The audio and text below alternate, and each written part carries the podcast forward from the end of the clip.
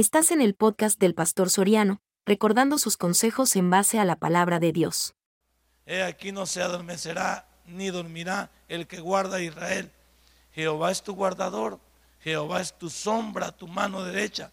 El sol no te fatigará de día, ni la luna de noche.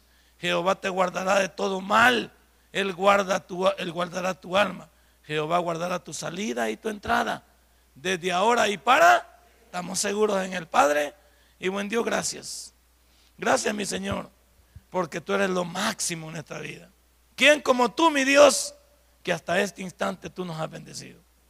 No hay nada de lo cual este predicador no pueda ser testigo de lo que tú has hecho en la vida del mismo, de su familia y de cuantos aquí han venido. Por eso, el auxilio que muchos buscan, estén seguros que en ese Dios que muchos hemos encontrado, tú lo encontrarás también. Y aquellos que nos hemos descuidado, activemos lo que antes teníamos. En el nombre de Cristo Jesús hemos orado. Amén y amén. Muchas veces nosotros nos hemos hecho la siguiente pregunta. ¿De dónde vendrá la ayuda que yo necesito? ¿Y cómo salgo de esta en que estoy metido?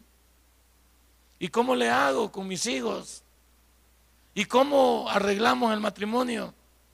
¿Dónde consigo un empleo? Y ahora, ¿cómo se podrán educar mis hijos?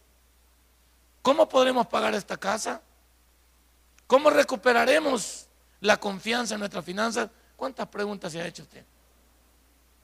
¿Cuántas cosas son válidas? Por eso hermano se llama buscando auxilio. Porque cuántas interrogantes tiene usted el día de hoy. Y es más, muchos les temen al día lunes. Dice, lunes. Imaginen lo que dicen algunos fatalistas, que el lunes ni las gallinas ponen. Como que si no hubiera que trabajar, no hubiera que ser productivo, no hubiera que estudiar. Imagina el dicho, el lunes, ay, mañana lunes. Qué desgracia. Porque mañana lunes ni las gallinas ponen. Qué bárbaro va. O sea, tanta fatalidad, pues.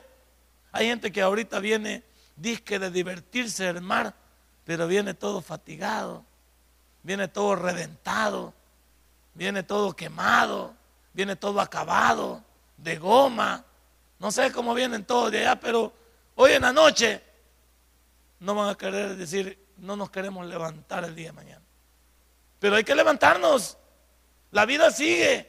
Y por eso la vida del cristiano es una vida que siempre ven avanzada. El problema de esta pregunta es que ante la desesperación de no saber qué hacer, uno termina yendo a cualquier lado, ¿sí o no? Tiene un problema y una enfermedad. ¿Usted qué piensa primero? Pues piensa primero en el hospital.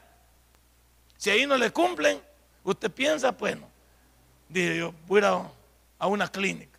Si no voy a una clínica, usted, bueno, voy a donde algún lugar donde hacen la, la magia blanca. Porque me han dicho que me han metido un sapo adentro. Me han dicho que me tienen con alfileres prendidos. Y cuando usted termina de, ir por todos lados, hasta entonces le cae el 20 que es cristiano. Y dice, ah, bueno, si, si yo voy a la iglesia de Merliot, y, ah, pues tengo a Dios, ¿por qué lo dejaste por último? ¿Por qué ante, la, ante la interrogante y ante la desesperación y ante el problema latente y patente, ¿por qué termina yendo a cualquier lado? Cuando tenemos problemas, ¿dónde vamos? Donde un amigo a contarle como que el amigo nos va a solucionar. Vamos, hablamos con la tortillera y nos quedamos hablando de nuestros problemas. Vamos a la tienda y nos quedamos hablando del problema. Vamos allí, este, bueno, pero no, usted la tortillera no se ponga eso. A decir, hermano, usted que siempre nos saca en el culto. No, yo sé que ustedes dedican a la venta de eso, pero no es con ustedes. Son otras tortilleras que no vienen. Sí, por ejemplo, la saco, usted que siempre la veo que se sonríe. Este pastor la agarra con nosotros y nosotros venimos, ya no vamos a venir porque el pastor muchos nos sacan los sermones. No, es un ejemplo. Entonces, ¿cuántos terminamos yendo a un montón de lugares? Le contamos a la secretaria, le contamos al jefe. ¿Y qué terminamos? ¿En qué terminamos? Nadie, no. Todos, ¿qué es la famosa frase que dicen? Pobrecito el hermanito, Menos mal que va Merliot. Yo por eso no voy a esa iglesia porque si está fregado este, mira cómo voy a estar yo y voy a ir.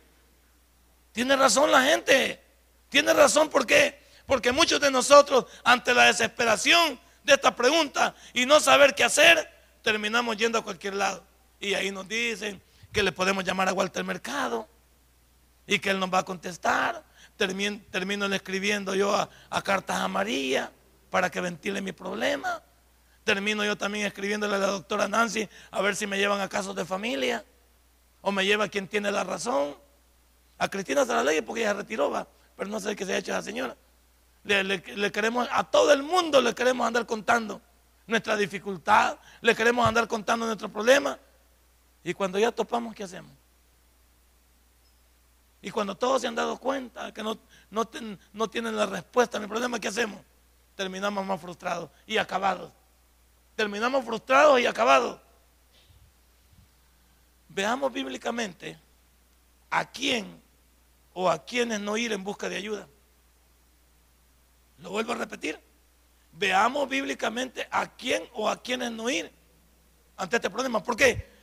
Porque yo diría que teniendo la Biblia y sabiendo que dice, yo ya sé a dónde debo de ir. Yo sé que mis respuestas están en Dios. Yo sé que mis respuestas están en Él. Y que al meterme con Él, al relacionarme con Él, al leer su palabra, en una predicación, en un himno, puede salir la respuesta de lo que yo necesito hacer. Entonces, ¿a quiénes no ir? Muchos de nosotros también en Dios podemos hallar el socorro que todos necesitamos. La gran pregunta es, ¿a quién no ir y a quién ir? Nosotros podemos leer esto en la mayoría de salmos, porque la mayoría de salmos fueron escritos por David en situaciones totalmente difíciles. No era fácil para David y por todo lo que él representó también y todo en lo que él se metió. Cada uno de los salmos tienen una historia aparte sobre David. Las diferentes versiones de toda la Biblia nos llevan a una misma pregunta. ¿De dónde viene mi ayuda? Por eso pregunta ahí. Alzaré mis ojos a los montes. ¿De dónde vendrá mi socorro? Es la pregunta. Era tan desesperante la situación que David tenía que la pregunta es, ¿habrá algo más allá de esta montaña? ¿Habrá algo más allá de este valle? Yo levanto mis ojos al cielo y ¿qué veo? Veo nubes. Supuestamente lo veo azul, lo veo blanco. ¿Qué veo arriba? No veo la respuesta que yo quiero ahí. Solamente me estoy trasladando que en lo espiritual, más allá de ese cielo, hay un Dios que me está viendo. Y un Dios que me está tomando en cuenta lo que yo quiero. ¿De dónde viene tu ayuda entonces? A veces las personas en diferentes situaciones de su vida se han hecho esta misma pregunta. Y en la búsqueda de una respuesta han tomado decisiones equivocadas. ¿Cuántos, como dije, terminan yendo a personas que son charlatanes y que lo único que quieren también es tu dinero? ¿O crees que la gente está presta a servicio de choto? No. Bueno, vamos a sacar la campanita porque ya algunos les ha dado sueño, pero aquí estoy yo para ayudarles. Sé que algunos ya están con sueño, pero aquí me voy a encargar yo de mantenerlos siempre listos. Que, que no se apague el, gozo que hay en su corazón. Póngase avisado. ¿A quién no ir en busca de ayuda? Veamos Levíticos capítulo 19. Levíticos capítulo 19. ¿Qué dice este lindo libro? Árido para algunos, difícil de leer para otros, pero que es el manual, el manual de las enseñanzas morales de la vida diaria de un pueblo como Israel. 19:31. ¿Lo tiene? ¿Ya despertaron los que estaban dormidos? Mire, al que esté dormido en la para, León o jale de la oreja y hágase loco. ¿sí? Jale de la oreja y hágase loco. En lo que queda averiguando llegamos al, al versículo. 19.31. No os volváis a los encantadores, ni a los adivinos, no los consultéis contaminándoos con ellos, yo Jehová vuestro Dios. ¿Por qué ir donde no hay, pues? Pero hay algunos que, que no nos pueden dar garabato de que, como la cama Serajén, pues. ¿Qué, qué pegue esa cama gente? Yo veo todo el día ve gente, usted dice o no. Todo el día ve gente. Y yo veo algunos hermanos disfrazados ahí también. Yo veo algunos hermanos disfrazados ahí. Y hasta los hacen comprar un volado de blanco allí. Los hacen comprar como un uniforme. O sea que ahí no entra sino más. Tiene que cambiarse usted y entrar de blanco. Y eso no lo compran ellos, lo compra usted. Para poder entrar ahí, imagínese. Y aquí no quiere comprar de uniforme para servir. Está preguntando si el pastor se lo va a regalar. Y ahí, yo veo gente todo el día. Y gente, no crea que pobrecita, gente de carro. No, no, gente dunda también que está. Hay gente y llegan ahí. Y yo digo, ¿qué tiene la cama Seraén? A mí un día de esto me están dando ganas de ir a pasar mi consulta. Pero ¿sabe por qué no voy? Porque me puedo quedar ahí quizás si me gusta. Porque el día, es que el enemigo, el enemigo es especial. No, algunos hermanos han dicho que ahí se les quitaron los dolores, pues, con esas piedras calientes que le pasan. Eso me lo contó el hermano Leonor, yo no sabía que eran calientes. Él me dijo que las ponen a diferentes temperaturas. Entonces, imagínese usted, ahí veo todo, a cada, toda hora veo prensa ahí. ¿Qué buscan? Buscan algo que según ellos Dios no les puede hacer. Pero no crea que eso ahí es gratis también. Me imagino que tiene algún costo, pero a nosotros tampoco nos importa. Que dice Levítico 26, ahí cerquita. Y la persona que atendiere a encantadores o adivinos para prostituirse tras de ellos, o sea, prostituirse no es tener relaciones sexuales, para irse tras de ellos y dejar a Dios. Esa es la palabra prostitución aquí. Yo pondré mi rostro contra tal persona y la cortaré entre su pueblo. Fíjese lo que Dios está diciendo, que nos va a cortar, ¿qué es? Mira, así ve, mírame aquí ve. Cortar es que ve, nos va a dar Juan, ve. Es lo que está diciendo ahí. No estamos jugando con estas cosas. Y es que algunos cuando caemos en este tipo de cosas, no hay para... Es que el que, el que ya cae en esas cosas, conociendo a Dios, y todavía queremos ir allá. Por eso Dios es bien drástico. Y dice, y yo pondré mi rostro contra tal persona y la cortaré de entre su pueblo. Es que Dios no está de acuerdo con que usted lo deje a Él y se vaya tras algo que no le va a funcionar o le puede funcionar un momento, porque el enemigo es experto en confundir. Yo por ahora le tengo, le tengo mucho miedo a estas cosas, es que son atractivas. Si hay gente que me ha hecho aquí, sobre esa cama se la gente, es que yo voy ahí, porque ahí siento alivio a mi dolor. Y yo he pedido por un milagro y aquí no, se, no ha sucedido. Y yo tengo que ir al hermano, ¿por qué no ha sucedido? Porque Dios no quiere o porque usted no quiere. Yo le tengo que, porque tengo que rematar hermano, me han dicho, yo he ido ahí porque ahí se me han quitado los dolores. Palabras de ellos. Ahí se me han quitado los dolores. Yo tenía un gran dolor en la espalda y ahí se me quitó. Yo padecía de lumbalgia, lumbalgia y ahí se me desapareció. Vamos a ir más lejos. Es como que usted diga, ¿por qué a muchas niñas les ponen Guadalupe? Si no es por la guadalupana.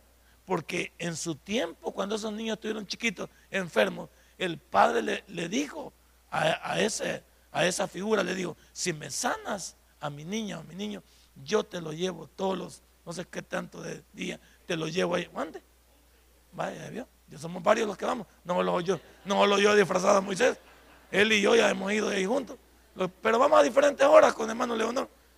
No, no te vas a preocupar por eso. Entonces, quítele ese efecto usted que le diga, que la Virgen de Guadalupe sanó a ese niño. No lo vamos a ver de ahí.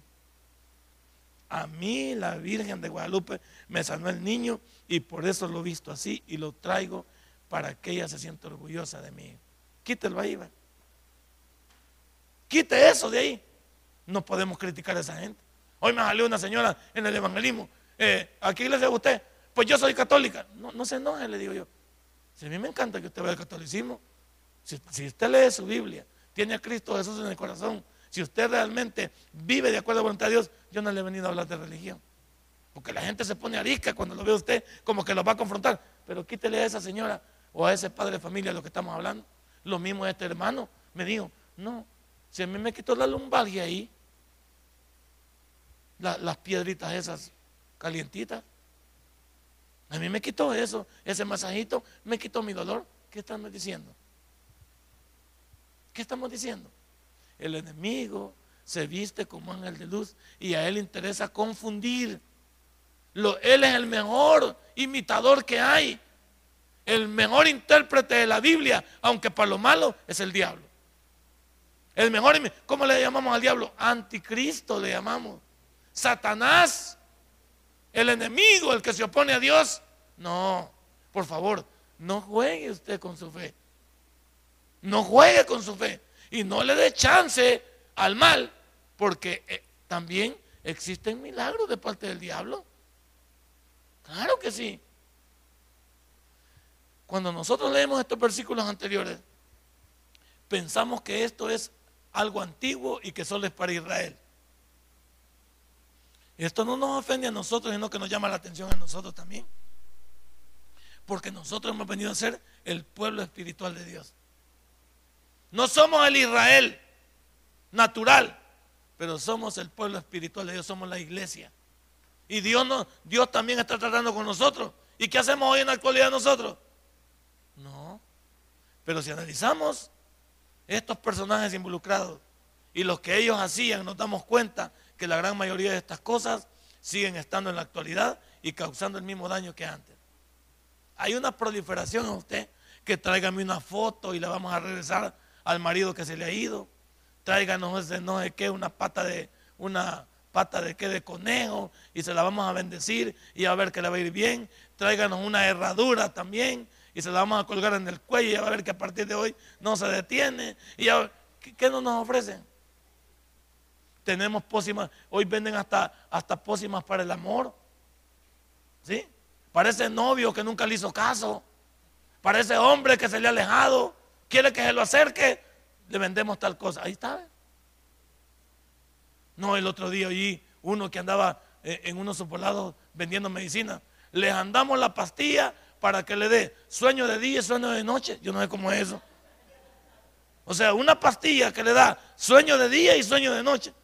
Yo sabía que la diazepam es la que me cura de un solo con Coca-Cola, me pone a órbita de un solo. Le damos una pastilla para que duerma de día y duerma de noche. O sea, no es la misma. Porque yo fui a preguntar al carro, porque cualquiera, que, de cuál me estaban hablando, pues. ¿Y, usted, ¿Y usted se ha fijado eso?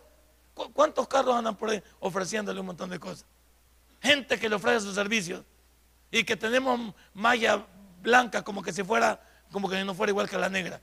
Como que dicen decir centro blanco, es decir que no somos negros. Criticándome a mí, por supuesto. Pero ya lo vamos a dejar en paz. Entonces, no se puede. No se puede. El mismo daño se causa y la gente caemos que dice, si, pasa esto, ya va a ver, va a tener suerte en el amor, se va a sacar la lotería, y va, qué barbaridad. Y como la gente siempre andamos en busca de qué? De lo fácil. Todos andamos en busca de lo fácil. ¿Para qué quiere usted la lotería? Para no trabajar. ¿O no es cierto eso? Para pagar solo de viaje. Pero viaje de agua.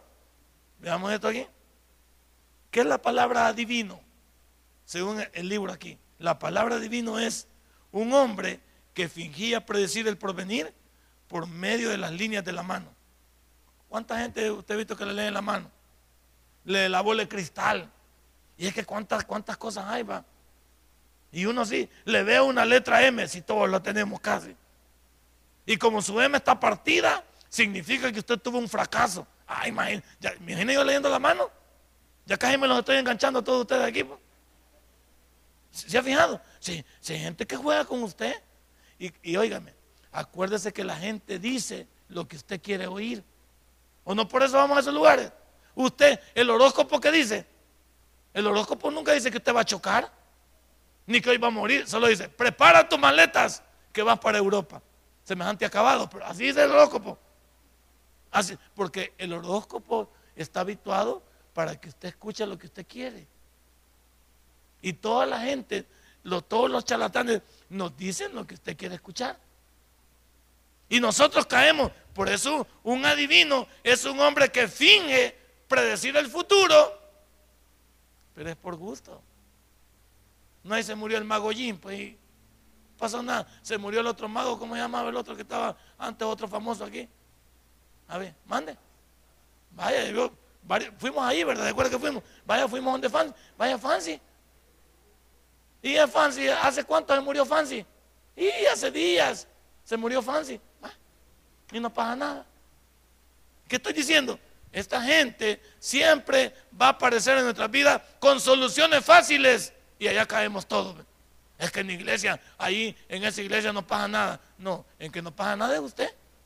Porque la iglesia no es estas cuatro paredes. La iglesia somos cada uno de nosotros. Y si no pasa nada en cada uno de nosotros, es porque usted no quiere. ¿Cómo se llama el sermón? Auxilio se llama. ¿verdad? Auxilio. Buscando auxilio. ¿Qué es la palabra, otra palabra que aparece ahí? Agorero. La palabra agorero significa adivinación por serpientes, así como agorero es quien presagia desgracias o buena suerte. Agüero o augurio. ¿Cuánta gente le, le avienta a usted un montón de historias? Gente que le dice a usted y, e invoca y, levanta animales, levanta todas las cosas que, imagínese eso que le cortan la cabeza al gallo y con esa, con esa, ¿cómo se llama? Sangre lo rocían. ¿Se acuerda que me contó usted ese volado? Yo no sabía de ese volado. El ingeniero me contó eso. Entonces, imagínense que le quitan eso y lo rocían. Dios guarda. Hubo uno que viene en National Geographic que para burlar la muerte, como que lo enterraban, le hacían todo este menjuro, le hacían, lo llenaban de sangre, de gallo, de todo, y luego lo acostaban en la caja de muerto, como que estaba muerto. Y le hacían la vela, y lo hacían como que le iban a enterrar, dicen que burlaban la muerte. Y el hombre cuerto y pagando, y se dejaba hacer eso. Pero siempre murió de cáncer. Ahí de la serie después, pero siempre murió. ¿Qué te estoy diciendo? hay gente que, que caemos a tener ridículo y gente preparada que cae en el ridículo. Porque en el afán de buscar la pócima de la eterna juventud, no les importa. Porque te digo que la gente anda buscando ser, ser siempre el mismo, ¿sí o no? Pero la vida no se detiene, porque el pecado de Adán nos ha dejado marcados para que en nuestra vida esté, estemos envejeciendo a cada segundo. ¿Sabía que cuando celebramos el cumpleaños, le estamos celebrando que está más cerca el panteón que otra cosa? El cumpleaños no es para celebrar que viva muchos años más. Sí, sí, nos damos garabatos, pues está bien. Que viva 400. Ah, pues sí, 400 años. Tampoco. Pero usted sabe que cada cumpleaños, y si lo pensamos bien, cada día estamos más cerca del panteón. Algunos con una pata en la Bermeja y otros en el Boulevard de Venezuela. Así estamos. Algunos ya tenemos hasta, huelemos a ejillo o a ciprés. Si es que es la ley de la vida. Tú no te debes poner molesto por eso. Un día le pregunté a mi mujer, ¿y vos tenés miedo de morir? No, me dice ella. Ah, pues andate primero. Nada más que ver. Entonces, ¿cuánto le tienen miedo a la muerte? Y la muerte es algo natural y Pablo lo dijo. Para mí el vivir es Cristo y el morir es. Entonces, ¿cuál es tu problema? Pero como gran miedo va. Cuando ya se acerca, cuando ya estamos más veteranos, nos ponemos más miedosos. Y más cuando comienzan los dolores, que todo nos duele.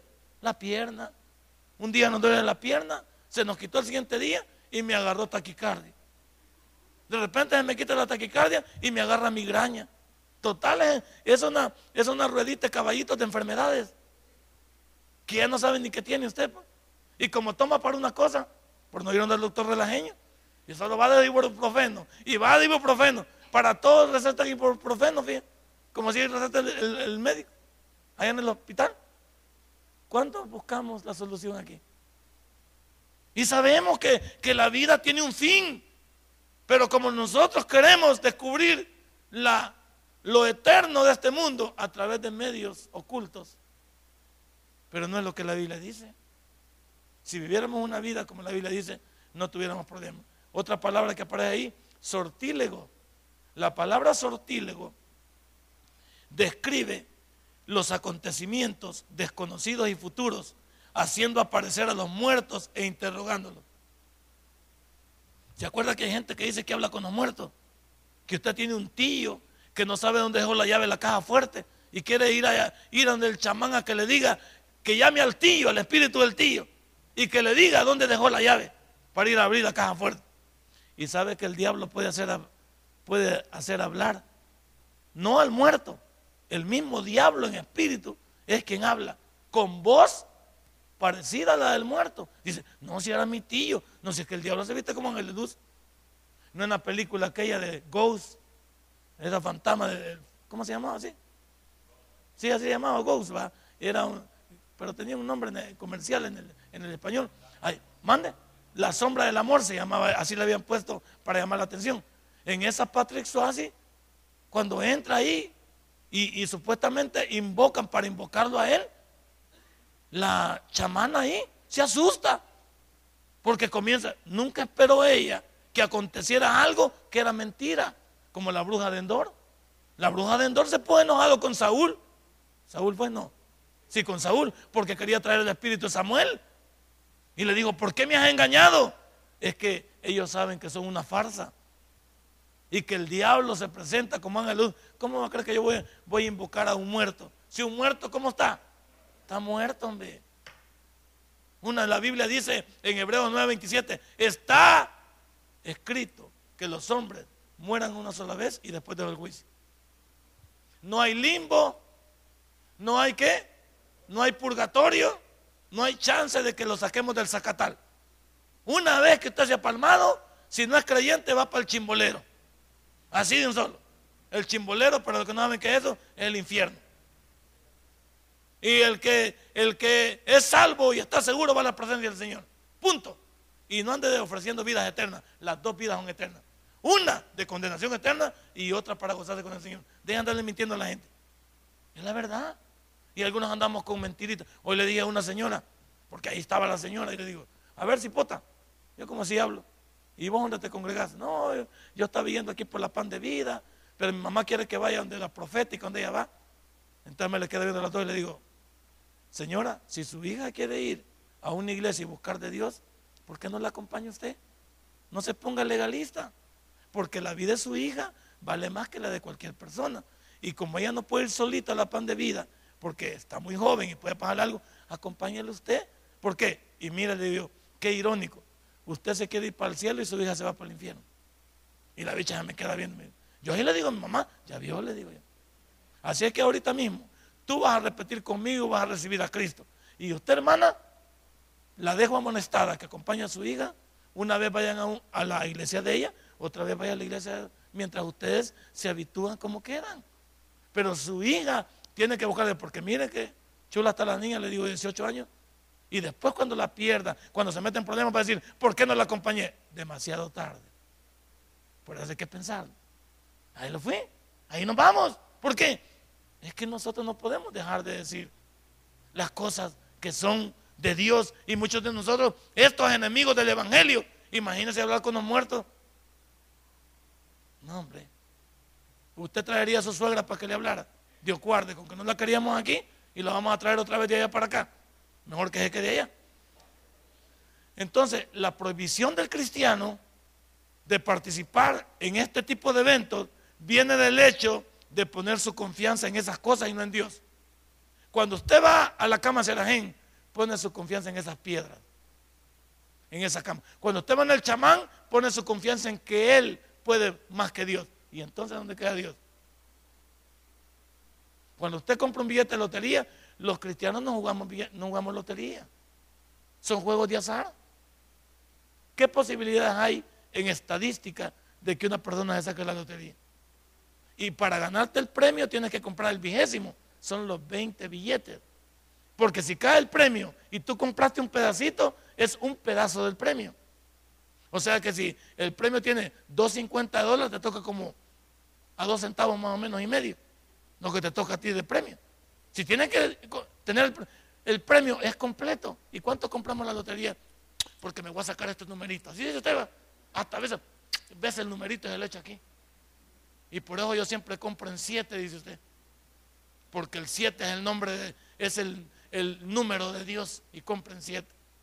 Yo compro, dice, en 41, porque es la edad que yo tengo. Así dice usted. Ahí va la gente comprando, poniendo su confianza en qué? en, la lotería. Los que van, mire, otro, otro desorden aquí son los bingos esos, mire. En lugar, ahí dejan ustedes escrituras de casa, negocios, ahí mire. Cuando esa gente, no hombre, ¿y usted cree que esos bingos se han hecho para, para que usted gane? Esos lugares se han hecho para que usted pierda. Y le dan su ganchito primero, va. Como los lugares, como en Las Vegas. Usted gana un dólar y pierde como 30. Pero ahí va usted y la lleva. Y le dan otro su dólar y pierde 80. Ahí la lleva, ahí la lleva. No, todos esos casinos están hechos para que usted, para que le tomen el pelo. Hasta incluso el que tira las cartas es malacate, pues. Eso me lo contó usted también, ingeniero, que tenía un pariente también que ha ido también allá por la Vegas. Entonces, ¿cuánta gente dice? Todo esto está adulterado. No busques donde no hay. Porque cuando vamos a estas cosas, ponemos nuestra confianza en objetos inanimados, en personas o en cosas que nosotros creemos que son superiores a Dios. Qué barbaridad. Obviamente, usted me puede trachar de extremista esta postura. Y también conocemos de iglesias que también tienen sorteos para, para reunir fondos. ¿Cuántas iglesias hacen rifas también en, sus iglesias? Nosotros no acostumbramos eso. ¿Por qué? ¿Para qué estar y rifa? ¿Por qué? Hacemos rifas pero regalado. No rifas para, para, para hacer colectas. Por eso lo decimos aquí. Usted done 10 dólares para un ladrillo. No estamos haciendo rifas. Le pedimos su colaboración. No estamos tratando de tomarle el pelo, ni ofreciendo nada. ¿Por qué? En la rifa, ¿qué pasa? Solo una queda contenta, la que se lo saca. Y más que aquel, el siguiente número era 5, el que se lo ganó, y usted tenía el 4. ¿Por qué no me cayó el 4 a mí? A un número me quedé, ya, ya no, un hermano ahí. Y el que tiene el 6 también se enojó. Entonces las rifas lo que, lo que ocasionan es desorden en nosotros que... Y nosotros ya no estamos propensos a eso. Y hay iglesias también que estamos metidos en esta situación. No, las iglesias ya no. Yo respeto, hay algunas que lo hacen. Pero yo no lo haría. Aquí nunca lo he acostumbrado. Ni grupos. No me gusta que anden con eso porque es una pelea, es una lucha. No. Ni aquí de andar levantando candidatas para levantar la candidata de acomodación y comprarle votos. No, Dios guarde. La otra palabra que aparece aquí, hechiceros.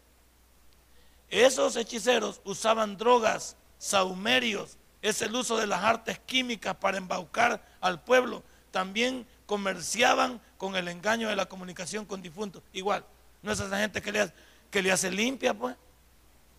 Esa gente que hace la prueba el puro, le tira a usted también, este, hace, y le tira la gran bocanada de humo y le comienza a hacer un...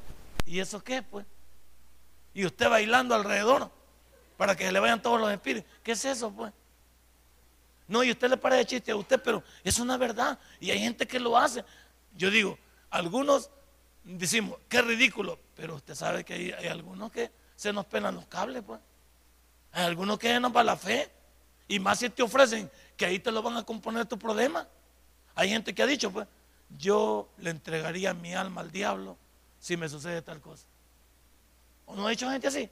Yo le entrego mi alma al diablo si él me hace tal cosa.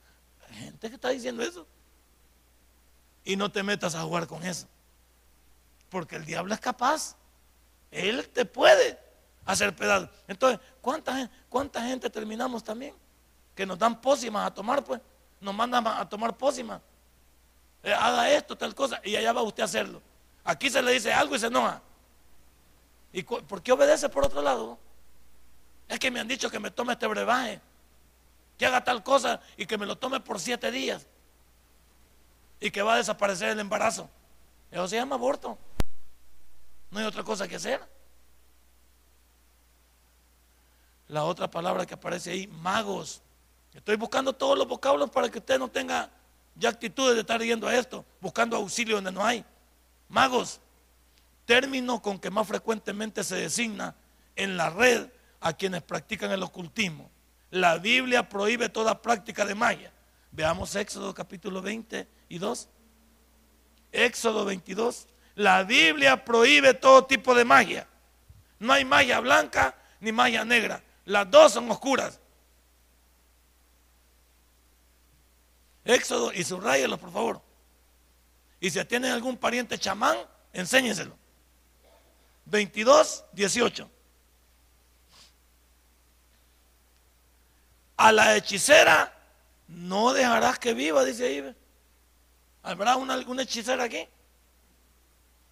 Sí, Dios es, Dios es duro. Dios es fuerte. Imagínate, no se puede. Y esto que está puesto aquí es para que nosotros realmente nos caiga el 20 de que queremos. Dios es tan drástico que no le gustan estas cosas que las cortemos de raíz. En la actualidad,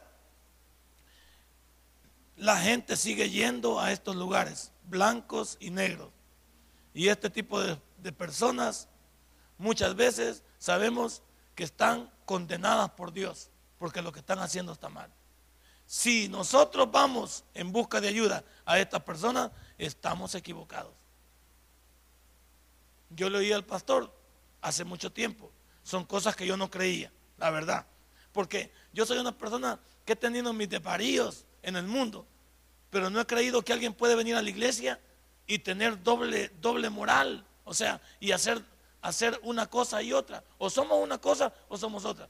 Pero yo le oí al pastor decir en muchos de, de sus de sus sermones decir que había gente que llegaba a los cultos y de ahí se iba para Izalco.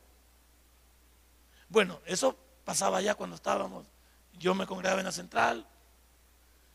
Pero cuando vine aquí a Merliot, es cierto.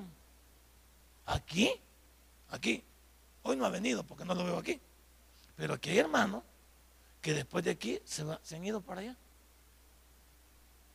Y, me lo dijo la esposa de ese hermano que venía al culto de las 8 y de aquí se iba a pasar algo. Como hay algunos que de aquí se van parando los gnósticos, también. De aquí se congregan con los mormones también. De aquí también van a los testigos de Jehová. ¿Y estos qué son? Pues? Estos son ni chicha ni limonada. Estos para mí no son nada. No, no los ofendo. Solamente les digo la verdad. Yo cuando vi al pastor pensaba que era mentira. Y no, una esposa me dijo aquí, mi, marido sigue yendo a los, a los lugares blancos. Campos blancos, no es como le llaman en. No, campos blancos son en las casas de oración.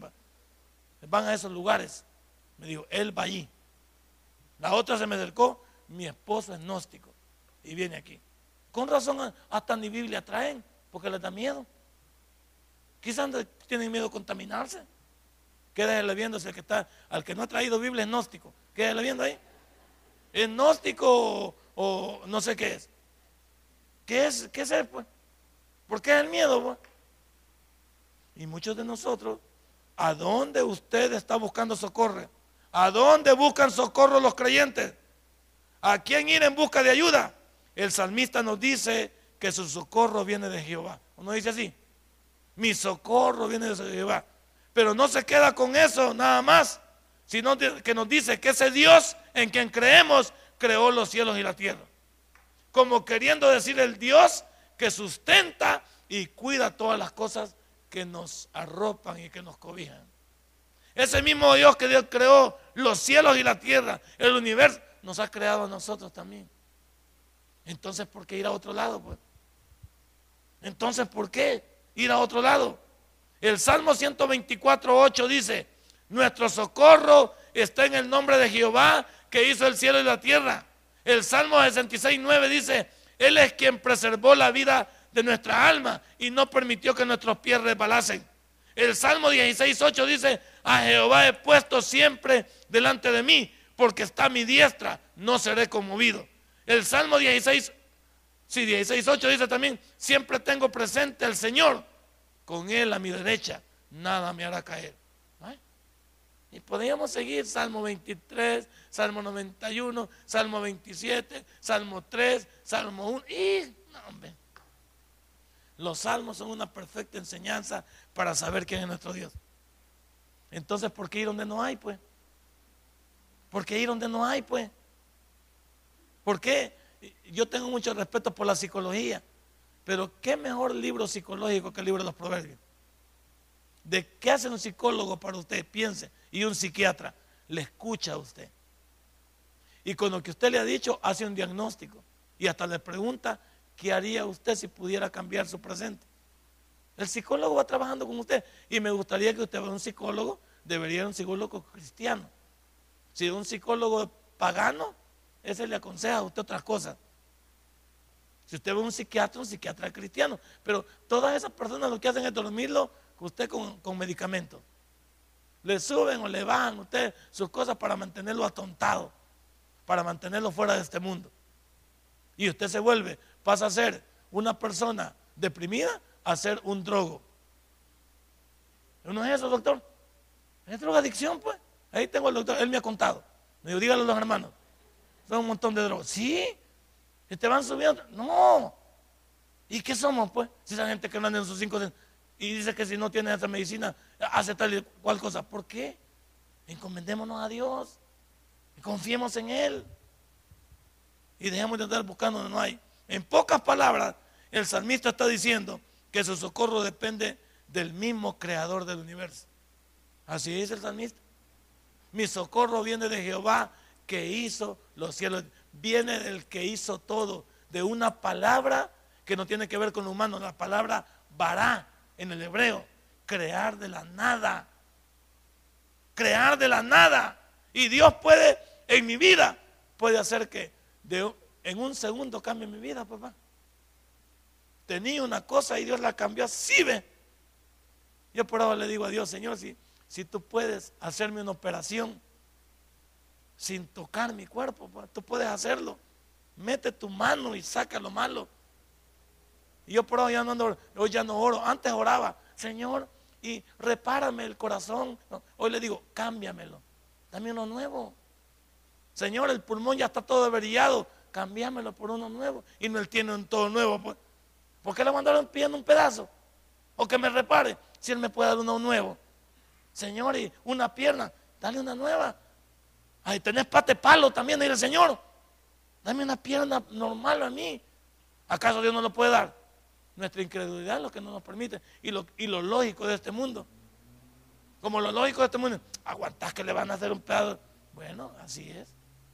Así es.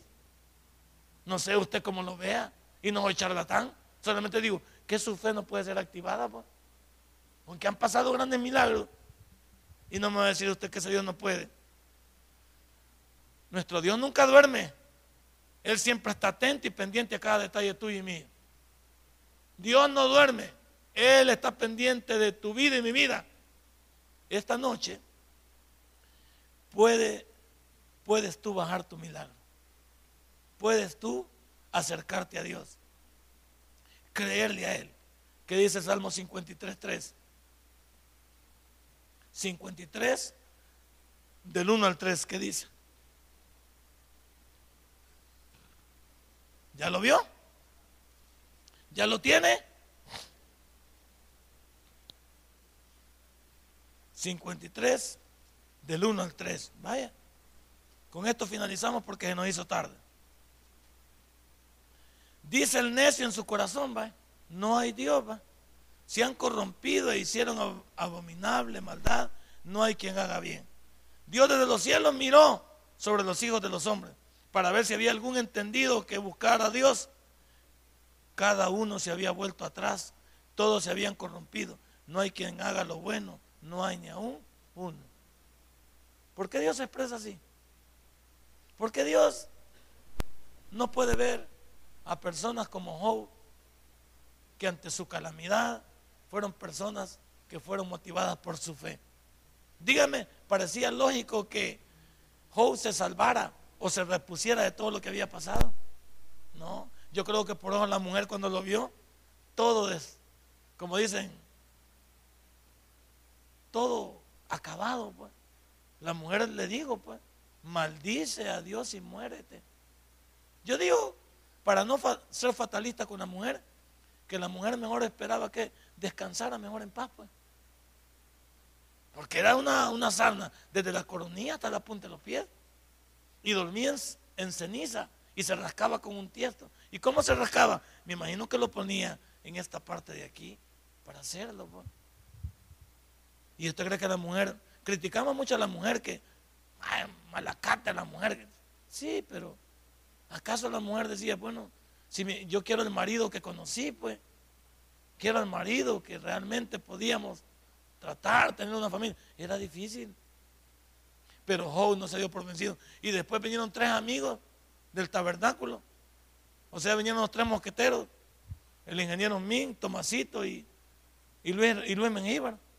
Solo atizarle. Vos, por, vos estás así porque estás en pecado, porque no vas a la iglesia, porque no más, porque no servís. Ahí lo agarraron.